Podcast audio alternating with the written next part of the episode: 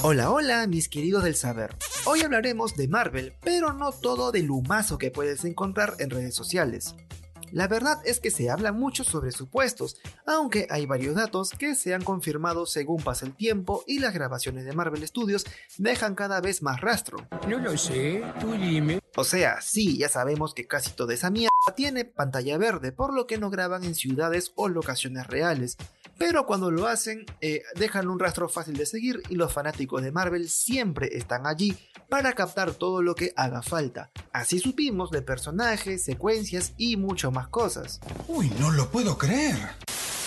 Hoy en día las expectativas están sobre qué veremos en Ant-Man and the Wasp, Quantum Mania, Guardianes de la Galaxia número 3 y Capitana Marvel 2. Porque la verdad que series me valen una p Salvo la serie de mi Loki amado, porque las demás pasan por agua tibia casi gélida como tu cama en las noches del fin de semana. WandaVision, Loki, Falcon and the Winter Soldier fueron producciones que carajo resultan interesantes y determinantes para el desarrollo del UCM.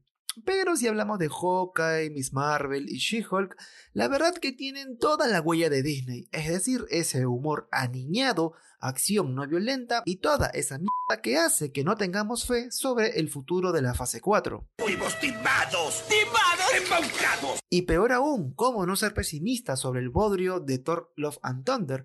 Mucho chiste, poco argumento y una oportunidad en la que mandaron a la mierda el excelentísimo talento de mi papi, mi churro, mi Mickey, mi rey, Christian Bale. Ese es un verdadero hombre. Ya, en fin, pero vamos a lo nuestro en este Pichocho Podcast. Rápido, soy un hombre ocupado. ¿Cómo es que Marvel hace para guardar tan bien sus secretos? ¿Cómo es que una empresa tan jodidamente grande no tiene filtraciones todos los días? Tú no has visto nada. Un interesante artículo de The Hollywood Reporter echa luz sobre esta vaina tan loca. Veamos pues qué tanto hace Marvel para que no tengamos idea de lo que mostrarán y así ponen un pan sobre mi mesa porque de eso yo vivo, del hermoso mundo del humo, el humo bello, el humo hermoso. La vieja confiable. Lo primero es que se contrata más personal de seguridad para convenciones y así evitar que los fanáticos graben imágenes.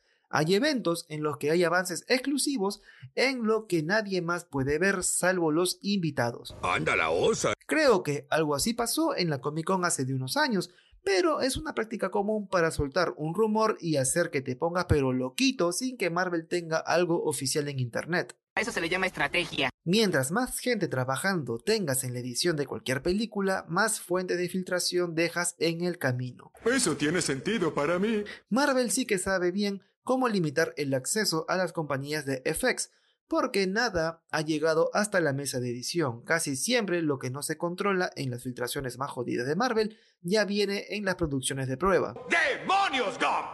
¡Eres realmente un genio! También hay que considerar que Marvel hace firmar a sus trabajadores acuerdos en los que se comprometen en que no permitirán que otras personas vean su trabajo. Y mierda, esto incluye la familia, el amigo, el papá, el mamá, todos.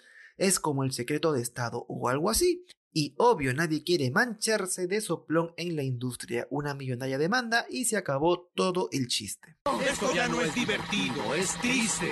Ahora vayamos a lo más pero lo callo de lo que hace Marvel para ocultarte sus películas en producción. En las oficinas de Marvel Studios hay una habitación específica llamada Black Widow Room, habitación viuda negra. ¿Pero qué me estás container? El espacio no tiene ventanas ni acceso a internet para mantener en secreto todo lo que se muestra o se dice en esa sala. Es la habitación segura en la que se habla de todo sobre el futuro de la fase 4. No me sorprende de hecho que ahora mismo que allí ya se esté hablando de la fase 5, porque ya tienen todo pauteado sobre lo que veremos en lo que queda del año y el siguiente. Ya no aguanto, ya no aguanto.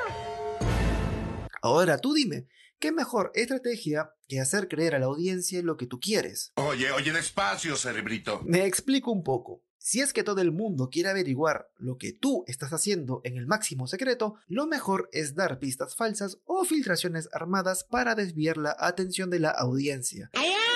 Es más, Marvel pide a sus actores mentir. En Spider-Man No Way Home, Marvel y Sony hicieron que Andrew Garfield, Tobey Maguire, Tom Holland y cualquier otra persona involucrada en el proyecto mintieran sobre el equipo de Spidey para preservar la sorpresa en los cines. Aunque la verdad esa sorpresa no duró ni mierda, porque todos vieron ese error clásico de edición en el trailer brasileño. ¡Ay, pero qué idiota! Ya saben, cuando Lizard recibe una pantada fantasma en el aire.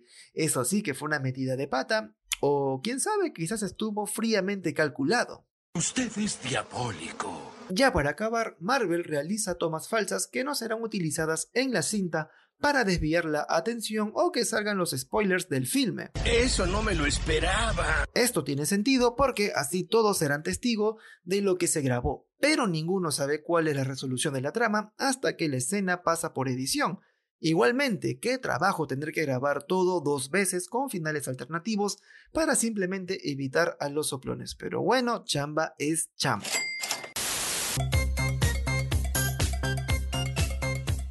Con esto amigos llegamos a... Este momento de mierda.